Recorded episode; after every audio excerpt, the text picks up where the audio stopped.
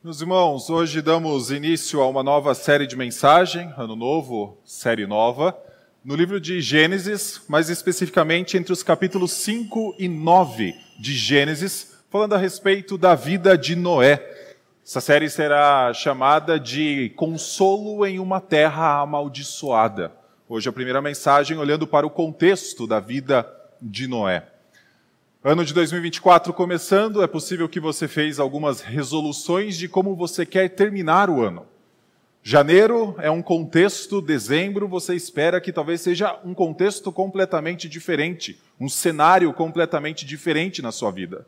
Mas para que você consiga chegar a dezembro, alcançando o cenário que você desenhou, que você planejou, primeiro você precisa saber em que cenário você está. Não é assim? Se eu quero chegar no ponto B, primeiro eu preciso saber onde eu estou, no ponto A. Pense que se você quiser chegar na praia, não adianta de nada você saber onde fica a praia se você não sabe que você está na cidade de São Paulo. Imagina que você está no interior e você não está, sabe que está no interior. Você não chegará à praia se você não souber o seu cenário inicial, o seu contexto inicial. É sobre isso que os capítulos 5 e o início do capítulo 6 nos falam a respeito da vida de Noé. Primeiro, precisava saber qual era o contexto inicial, mas não necessariamente o contexto inicial de Noé, mas sim o contexto inicial do povo de Deus como um todo. Por isso, eu convido você a acompanhar a leitura dos primeiros dois versículos, depois nós vamos ler o restante da passagem à medida em que expomos esta mensagem. Capítulo 5, versículo 1 diz assim: Este é o livro da genealogia de Adão. No dia em que Deus criou o ser humano, a semelhança de Deus o fez, Deus os criou homem e mulher, os abençoou e lhes deu o nome de ser humano no dia em que foram criados. Vamos orar? Senhor Deus, mais uma vez, teu povo se coloca diante da tua palavra. Isso porque ela é a única regra de fé e prática para nossas vidas. Um dia o Senhor a iluminou em nossos corações e mais uma vez, ó Pai, pedimos que pelo teu Santo Espírito, o Senhor faça a tua luz resplandecer, para que saibamos reconhecer o contexto em que estamos. Almejemos, ó Pai, se necessário, contextos maiores. E assim, ó Pai, caminhemos contigo rumo a este novo cenário que desejamos. Essa é a nossa oração, no nome de Cristo.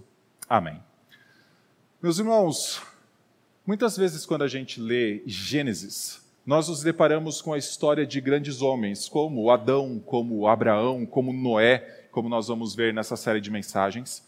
E ao ler a respeito da história, ao ler a respeito da vida desses personagens, é possível que muitas vezes nos esqueçamos que sim, é a vida deles que está sendo apresentada a nós, mas essa história não foi contada para eles mesmos. A história de Abraão não foi contada para Abraão. O livro de Gênesis não foi escrito para Abraão. O livro de Gênesis não foi escrito para Noé, não foi escrito para Adão. O livro de Gênesis foi escrito para o povo de Deus que estava peregrinando do Egito para a terra de Canaã, que se encontrava no meio de um deserto, talvez já andando 40 anos no meio deste deserto, ou então no início da caminhada. Não é possível detalhar exatamente quando Gênesis foi escrito, mas provável que tenha sido um pouco mais no início mas foi escrito para um povo que estava indo para uma terra nova, uma terra que eles não conheciam e tinham acabado de deixar para trás um cenário de 400 anos no Egito, boa parte desse tempo reduzidos à escravidão. O contexto passado era o contexto do Egito. O contexto presente era o de peregrinação no deserto. E o contexto futuro era chegar à terra de Canaã. Mas para alcançar este cenário futuro, primeiro precisava se saber em que cenário o povo de Deus estava. Quando a gente olha para este texto, nós nos deparamos com um cenário que é não apenas do povo de Deus hebreu deixando o Egito, indo para Canaã, mas o cenário de todo o povo de Deus, que se espalhou ao longo de todos os séculos que já passaram, inclusive do povo de Deus hoje aqui reunido. E neste cenário nós podemos chegar a pelo menos três conclusões do que compõe este cenário.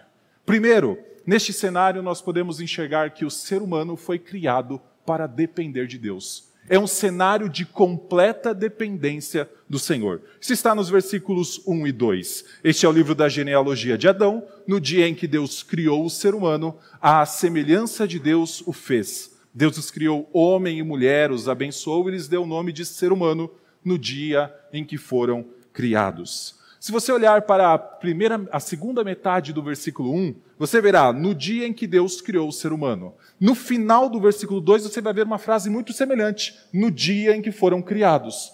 Então é como se existisse uma pequena moldura para algo que está no centro.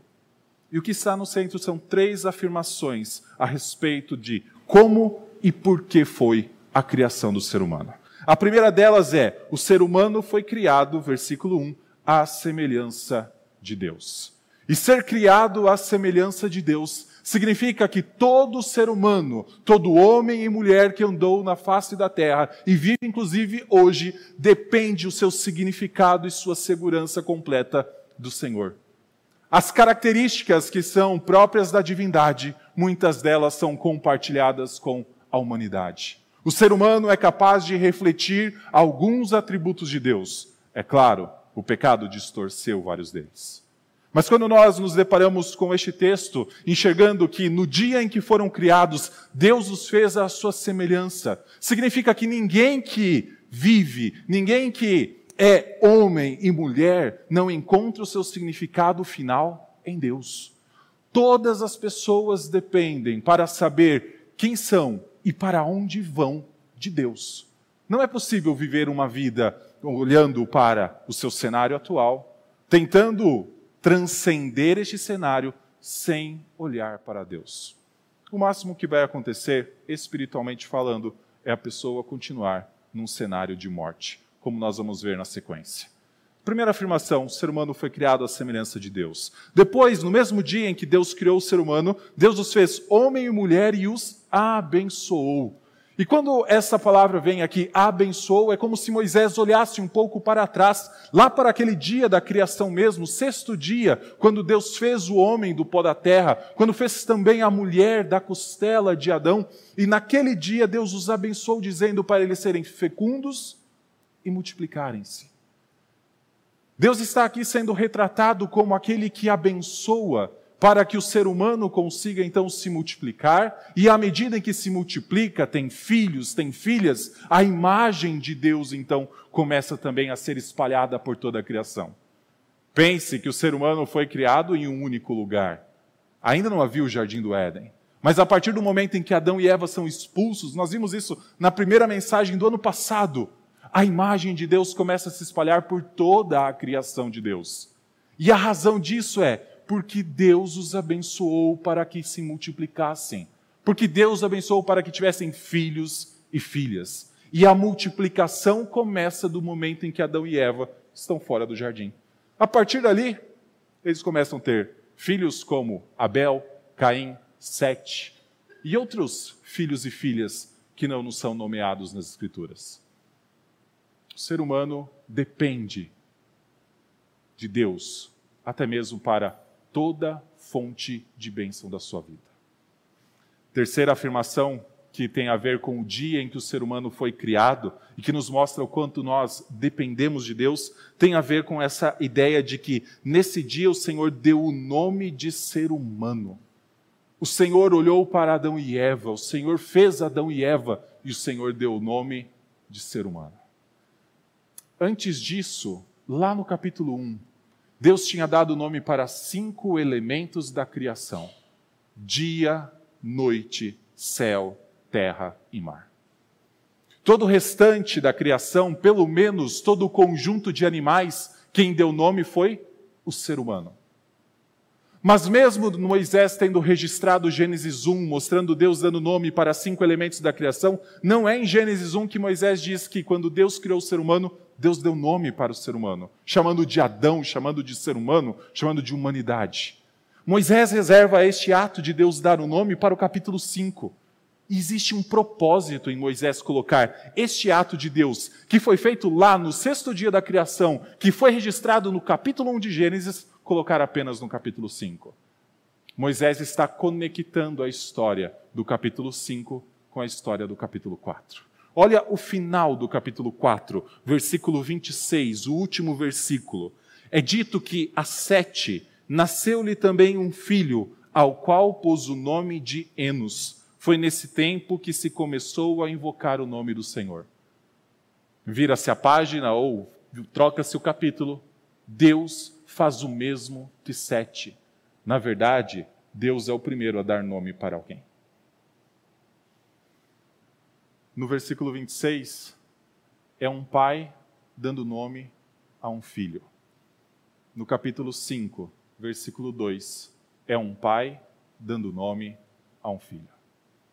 Depois, se você olhar para o versículo 3, Adão viveu 130 anos e gerou um filho à sua semelhança, conforme a sua imagem, e lhe deu o nome de Sete. Um pai dando nome ao seu filho. O que esses primeiros dois versículos nos mostram? Todo ser humano depende de Deus. Como um filho depende de um pai. Quer para que sua imagem se espalhe, ou então sua prole venha à luz, quer para que o seu significado então seja reconhecido, seja conhecido e a vida da pessoa seja organizada, quer para encontrar segurança, como um filho encontra segurança quando se aproxima do seu pai. Todo ser humano foi criado para depender exclusivamente de Deus. Quando Deus criou Adão e Eva, os colocou dentro do jardim, Deus os fez completamente dependentes dele, a tal ponto do Senhor precisar dizer o que eles deveriam comer e o que eles deveriam deixar de comer. Se tem algo básico que parece ser instintivo, é aquilo que a gente vai comer. Mas quando Deus criou o ser humano, Deus disse: vocês vão comer de todas as árvores do jardim, menos de uma. O ser humano precisa de Deus na coisa mais básica de sua vida, o ser humano foi criado para depender de Deus. Deus não nos deixou a viver de forma independente. Deus nos fez completamente dependentes dele. A partir do versículo 13, nós vemos que neste contexto em que nós dependemos de Deus porque somos semelhança de Deus, nós também somos semelhança de Adão. E aqui tem o um problema da história.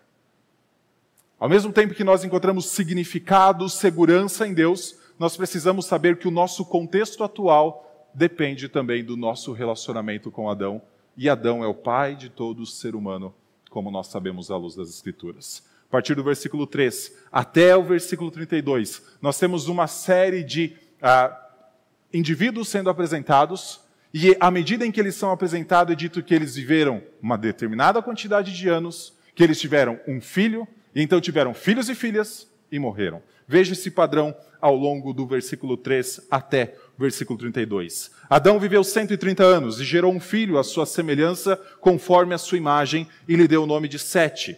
Depois que gerou esse filho, Adão viveu 800 anos e teve filhos e filhas. Todos os dias da vida de Adão foram 930 anos e morreu. Sete viveu 105 anos e gerou Enos. Depois que gerou Enos, Sete viveu 807 anos e teve filhos e filhas. Todos os dias de Sete foram 912 anos e morreu. Enos viveu 900 anos e gerou Cainã. Depois que gerou Cainã, Enos viveu 815 anos e teve filhos e filhas. Todos os dias de Enos foram 905 anos e morreu. Cainã viveu 70 anos e gerou Maalalel. Depois que gerou Maalalel, Cainã viveu 840 anos e teve filhos e filhas. Todos os dias de Cainã foram 910 anos e morreu. Maalalel viveu 65 anos e gerou Jared. Depois que gerou Jared, Maalalel viveu 830 anos e teve filhos e filhas. Todos os dias de Maalalel foram 895 anos e morreu. Jared viveu 162 anos e gerou Enoque. Depois que gerou Enoque, Jared viveu 800 anos e teve filhos e filhas. Todos os dias de Jared foram 962 anos e morreu. Enoque viveu 65 anos e gerou Metusalém. Enoque andou com Deus. Quebrou-se o padrão. A gente volta nisso daqui a pouco. E depois que gerou Metusalém e viveu 300 anos e teve filhos e filhas, todos os dias de Enoque foram 365 anos. Enoque andou com Deus e não foi mais visto, porque Deus o levou para junto de si. Metusalém viveu 187 anos e gerou Lameque. Depois que gerou Lameque, Metusalém viveu 782 anos e teve filhos e filhas. Todos os dias de Metusalém foram 969 anos e morreu. Lameque viveu 182 anos e gerou um filho. Deu-lhe o nome de Noé, dizendo: Este nos consolará dos nossos trabalhos e das fadigas de nossas mãos nessa terra que o Senhor amaldiçoou. Quebrou o padrão novamente, Voltamos daqui a pouco para este trecho. Depois que gerou Noé, Lameque, Lameque viveu 595 anos e teve filhos e filhas. Todos os dias de Lameque foram 777 anos e morreu. Noé tinha 500 anos de idade gerou Sem, Can e Jafé. Às vezes a gente se depara com genealogias ao longo das escrituras e a gente tende a pular elas, né? Afinal, tem um padrão, as coisas se repetem, um monte de nome que a gente nunca vai memorizar. Pessoas que viveram em épocas parecem estar distantes. As genealogias são extremamente importantes nas escrituras, meus irmãos. Essa aqui tem pelo menos duas importâncias. A primeira delas é histórica, mostrando que Jesus, que lá em Lucas capítulo 3 seria vinculado como um dos filhos de Adão, ele é histórico, ele viveu entre nós. Assim como Adão, temos um registro da genealogia de Jesus que vem lá do início. Isso é uma importância. A segunda importância que essa genealogia tem é nos mostrar que nós somos filhos de Adão. E por sermos filhos de Adão, nós somos a semelhança de Adão. Mas a diferença de sermos a semelhança de um Adão ainda dentro do jardim antes de comer da árvore do conhecimento do bem e do mal, nós somos a semelhança de um Adão fora do jardim. Tendo se rebelado contra o Senhor, tendo sido restaurado pelo Senhor, mas expulso do jardim. E como pessoas que, neste contexto que precisamos entender que vivemos e que o povo de Israel que estava arrumando para a terra de Canaã precisava entender, uma vez que somos semelhança de Adão, carregamos efeitos e aspectos caídos de Adão em nossas vidas. Sim, fomos criados para depender exclusivamente de Deus. Mas em nós há um anseio por rebelião, há um anseio por independência, há um anseio por autonomia. E a razão disso é que somos a semelhança de Adão. Isso está no versículo 3, quando Adão tem o seu filho, Sete, Talvez Sete não tenha sido o terceiro, pode ter sido outro. Sete é nomeado aqui como aquele que carrega a promessa de Deus a, a respeito do descendente. É dito que Sete foi gerado à semelhança de Adão. E isso deixa implícito que quando vem o próximo da lista, ele é a semelhança do seu pai. E o próximo filho é a semelhança do seu pai. E todos no final são a semelhança de Adão. E a semelhança de Adão, carregamos então os efeitos do pecado conosco. O pecado original faz parte de, da vida de todo ser humano. Todos vivem num contexto em que o pecado é uma realidade. E todos deveriam estar conscientes de que precisam lidar com o pecado no contexto e no cenário de sua vida. O grande problema é que, como Adão, antes de ser restaurado, nós muitas vezes negamos a realidade desse cenário. Preferimos esconder nossa realidade, esconder nossa podridão, esconder os nossos erros, ou então apontar para o outro e dizer: o culpado é ela, culpado é a mulher que o Senhor me deu, culpado é outra pessoa, e nós não lidamos adequadamente com o pecado. Escondemos ele debaixo do tapete, e o pecado se torna para nós muitas vezes um segredo.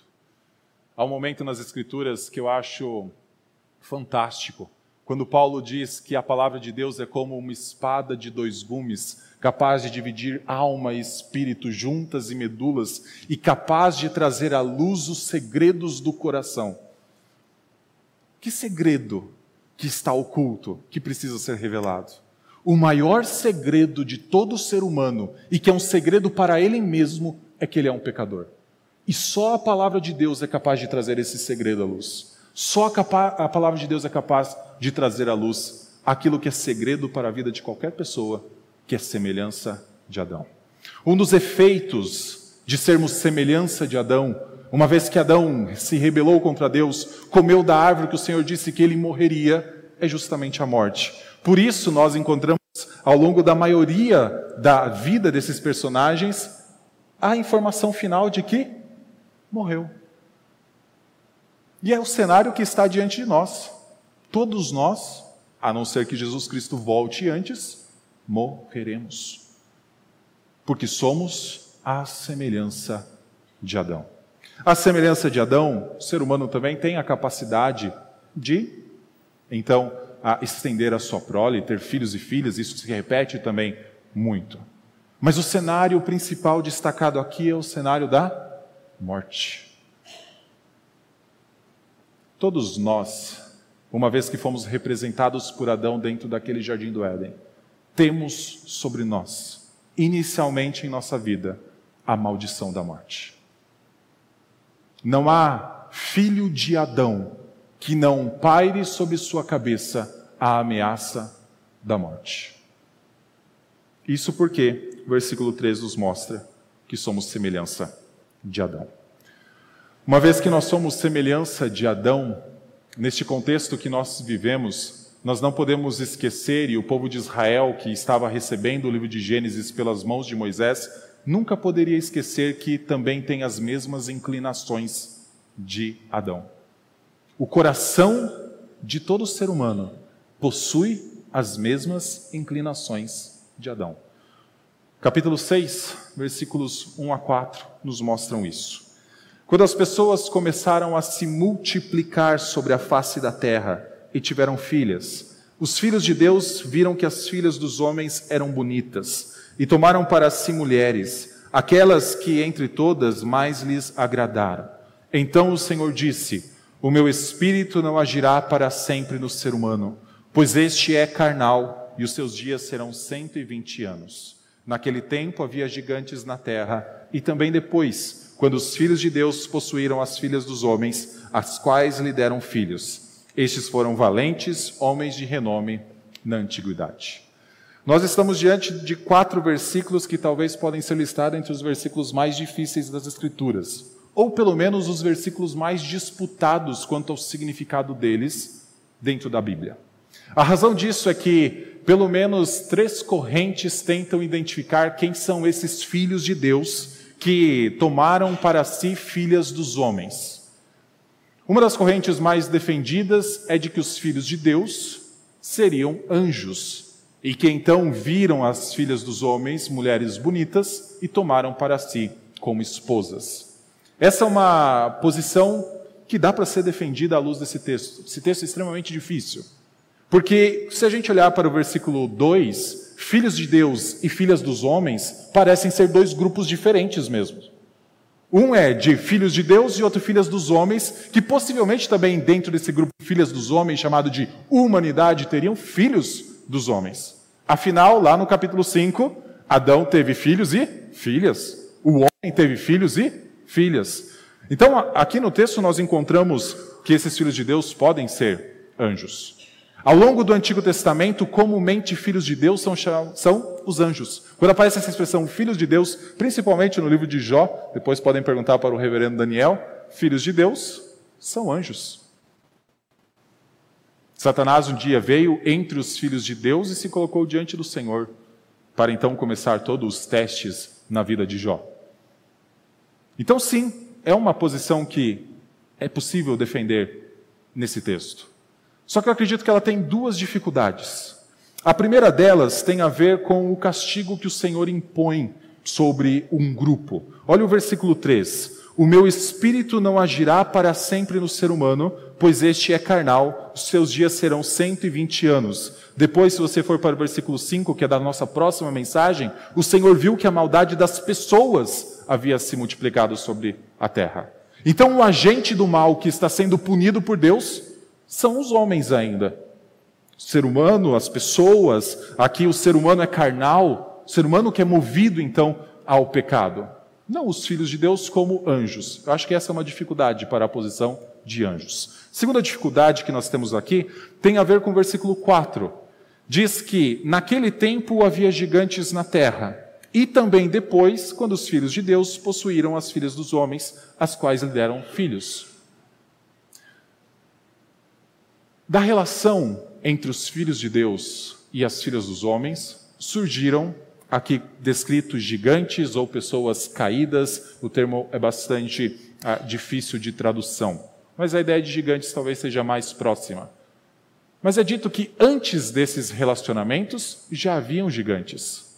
E depois que o dilúvio destrói a maioria da humanidade, só sai Noé e a sua família da arca, passa-se os 400 anos de história de Israel no Egito, Israel está entrando na terra de Canaã, é dito lá que tem gigantes. E é o mesmo grupo, mesma palavra, pelo menos, que define.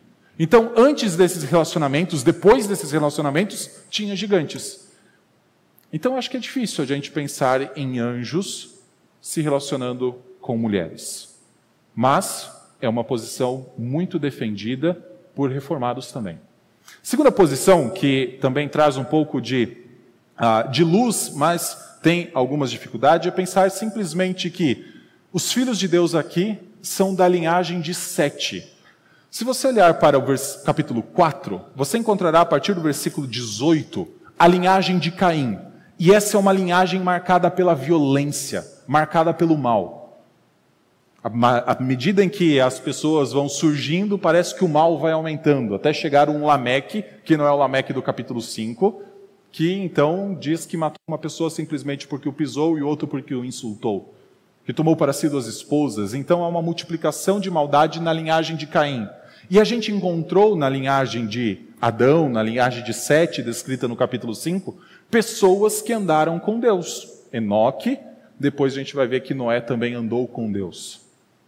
Então, alguns vão entender que essas duas descendências, filhos de Deus sendo a descendência de Sete, linhagem de Adão, descrita no capítulo 5, olhou para a descendência de Caim, encontrou mulheres bonitas e então tomaram para si esposas. Qual é a grande dificuldade? Filhos de Deus e filhas dos homens parecem ser grupos distintos ainda. Não parece ser humanidade, pelo menos no contexto de todos são iguais nos dois grupos. Parece ter algo diferente, algo que destaca os filhos de Deus do restante da humanidade. Uma terceira posição vai entender que esses filhos de Deus eram homens poderosos daquela época. Homens que possivelmente possuíam posições como de reis, de governantes, e que então tinham poder para fazer aquilo que queriam. Eu acho que essa é a posição ah, que se encaixa melhor. Não é meu objetivo tanto enfatizar isso aqui, mas apenas para que os irmãos saibam o que está sendo apresentado e a dificuldade que a gente tem diante desse texto. Só para a gente ver, primeiro, nós encontramos no versículo 4 uma ideia de poder sendo apresentada. Havia gigantes, haviam valentes, homens de renome na antiguidade. Poder é algo envolvido aqui. No versículo 2, a gente enxerga que esses filhos de Deus, que possivelmente eram estes homens poderosos, viram as filhas dos homens e tomaram para si as mais bonitas. E dentro do livro de Gênesis nós temos um texto, uma história sendo narrada de algo meio parecido. Vá para o capítulo 12.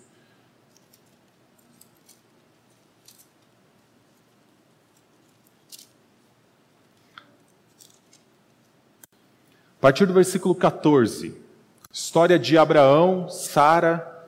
Os irmãos possivelmente conhecem Abraão muitas vezes dizendo que Sara era sua irmã, para não ter problemas com os povos da terra.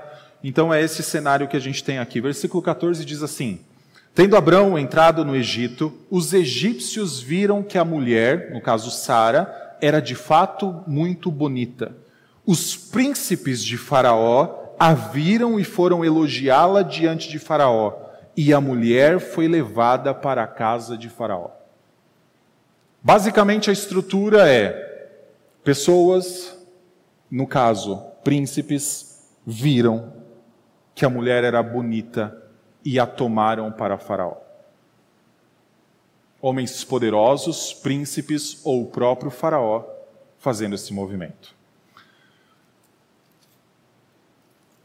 Voltando para o capítulo 6, no versículo 4, tem um outro destaque, que naquele tempo, tanto os que viveram antes do relacionamento entre os filhos de Deus e as filhas dos homens, ou aqueles que viveram depois, como um produto do relacionamento dos filhos de Deus e das filhas dos homens, eram varões de renome.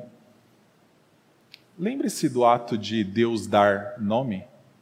Se você olhar para o capítulo 10, nós temos dez grandes nomes. Capítulo 5, você vai ver dez grandes nomes. Adão, Sete, Enos, Metusalém, Enoque, Lameque, Noé. É possível que dentre os filhos e filhas surgiram varões de renome, pessoas que ocuparam posições de reis, pessoas que governaram aquela região. E então olharam para as filhas dos homens, que não precisariam ser necessariamente de uma realeza, que não precisariam necessariamente ser, então, de uma dinastia, e tomaram para si simplesmente porque viram que eram bonitas. E aqui eu trago o que eu quero mesmo enfatizar.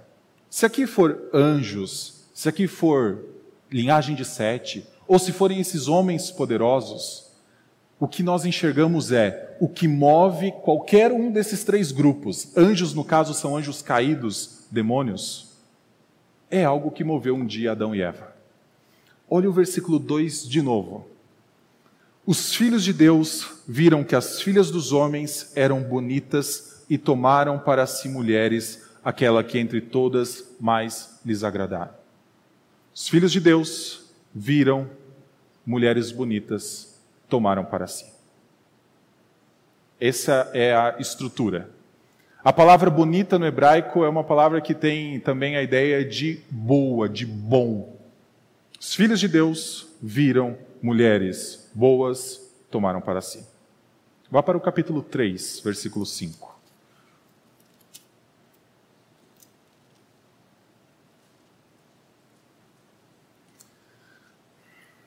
A serpente continua tentando Eva, Adão certamente está ali também, e ela diz o seguinte: Deus sabe que no dia em que dele comerem do fruto da árvore do conhecimento do mal, os olhos de vocês se abrirão, e como Deus vocês serão conhecedores do bem e do mal. Olha que interessante. Vendo a mulher que a árvore era boa para se comer, agradável aos olhos e árvore desejável para dar entendimento, tomou do seu fruto e comeu. No hebraico é: a mulher viu árvore boa, tomou e comeu.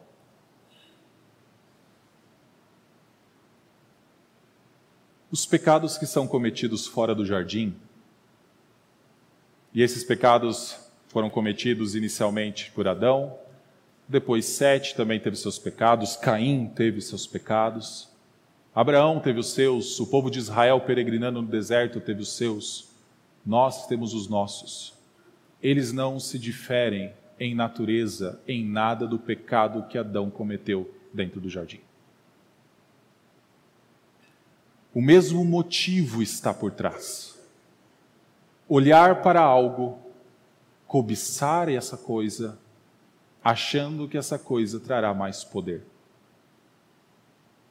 A serpente tentou Eva dizendo: No dia em que vocês comerem desse fruto, vocês serão como Deus.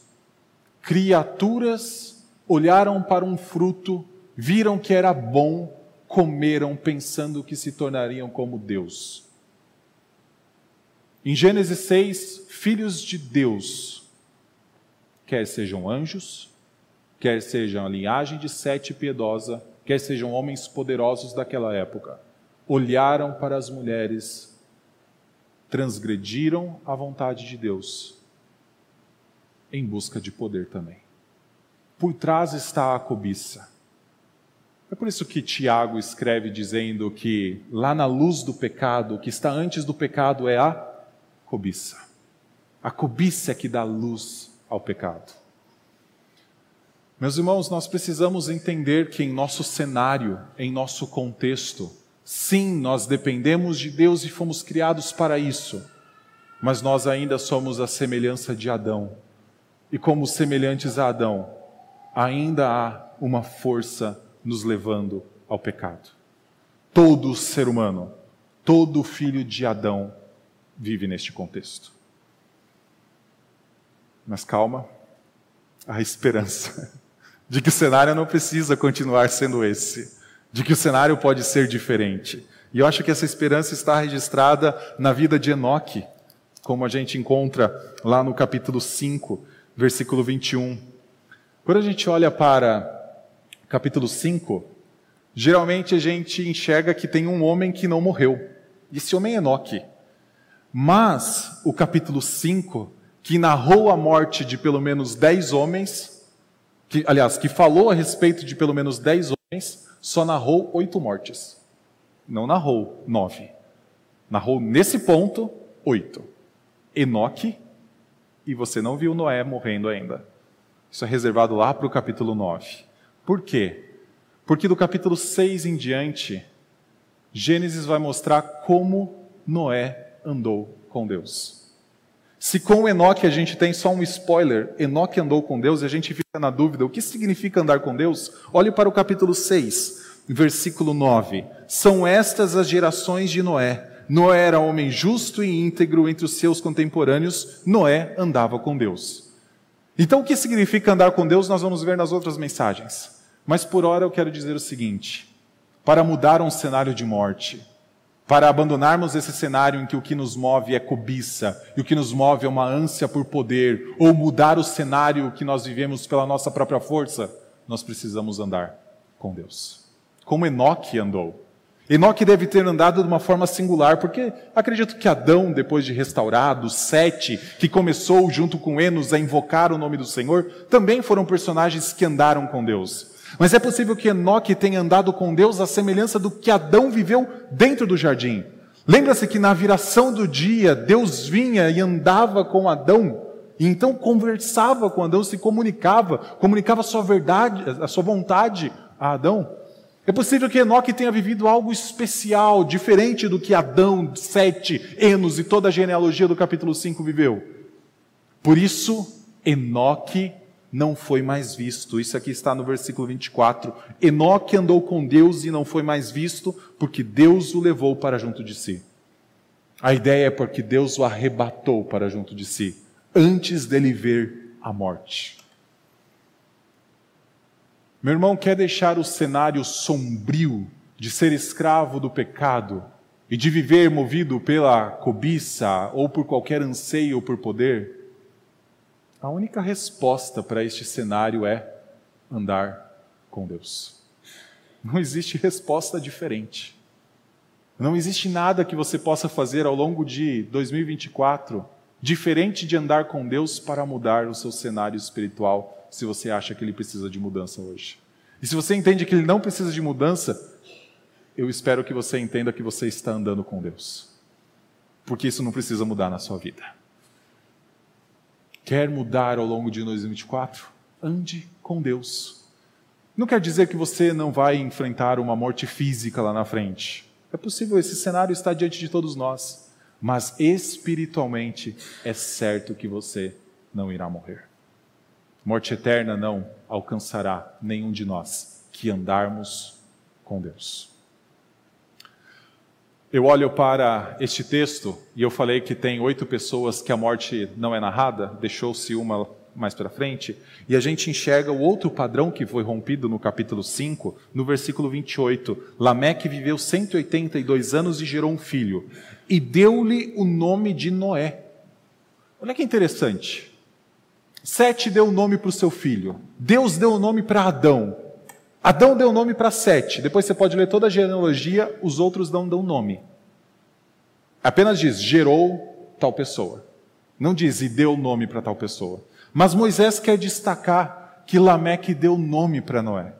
E a razão de Lameque querer dar um nome para Noé é que Lameque tinha uma esperança de que o cenário atual poderia ser mudado. E essa esperança está nas seguintes palavras. 29 este nos consolará dos nossos trabalhos e das fadigas de nossas mãos nessa terra que o Senhor amaldiçoou. É por causa desse versículo que eu chamei toda a série de consolo em uma terra amaldiçoada. E esse essa expectativa, essas palavras de Lameque com respeito ao seu filho que nasceu, basicamente nos mostram o seguinte: o cenário que a gente vê pode não mudar, mas o cenário que a gente não vê pode mudar. Lameque olhou para o seguinte: nós vamos, nós estamos numa terra que o Senhor amaldiçoou. Gênesis 3, versículo 17: Adão, por tua causa, maldita é a terra. Deus amaldiçoou a terra. A terra estava amaldiçoada nos dias de Noé. A terra está amaldiçoada nos nossos dias. É por isso que Pedro, lá na segunda carta, capítulo 3, diz que essa terra está sendo entesourada para fogo. Tudo aquilo que foi amaldiçoado por Deus não tem volta, precisa passar ou pela condenação ou pela destruição. A terra vai dar lugar a novos céus e nova terra. Essa terra vai ser substituída por novos céus e nova terra. Mas este é o cenário que a gente vê. É o cenário das nossas lutas diárias é o cenário de irmos para uma terra amaldiçoada e precisarmos, então, no meio de nosso trabalho, ele não ser desenvolvido apenas com a nossa força física, mas também enfrentar dificuldades com pessoas que muitas vezes atentam contra ele. Ou então enfrentar nossas próprias limitações, ou então enfrentar coisas que são colocadas no meio do caminho. Essa terra amaldiçoada é uma terra onde as pessoas ainda dizem: a culpa é dele e não minha. E isso vai continuar até o último dia. Mas este cenário pode mudar. E para que este cenário mude, precisa existir alguém que nos console. Precisa existir alguém que, numa terra de fadigas, numa terra com pecados, numa terra em que as pessoas estão debaixo de uma escravidão, exista alguém que nos console. Quando Noé nasceu, Lameque olhou para o seu filho e falou: É este que vai nos consolar. É este que vai nos consolar nessa terra amaldiçoada. É este que vai aliviar as nossas cargas. Lameque enxergou isso no seu filho. E se a gente olhar depois, a gente vai ver isso ao longo dos capítulos 6, 7, 8 e 9. Parece que era Noé. Deus falava, Noé construiu uma arca, Noé estava pronto para construir uma arca.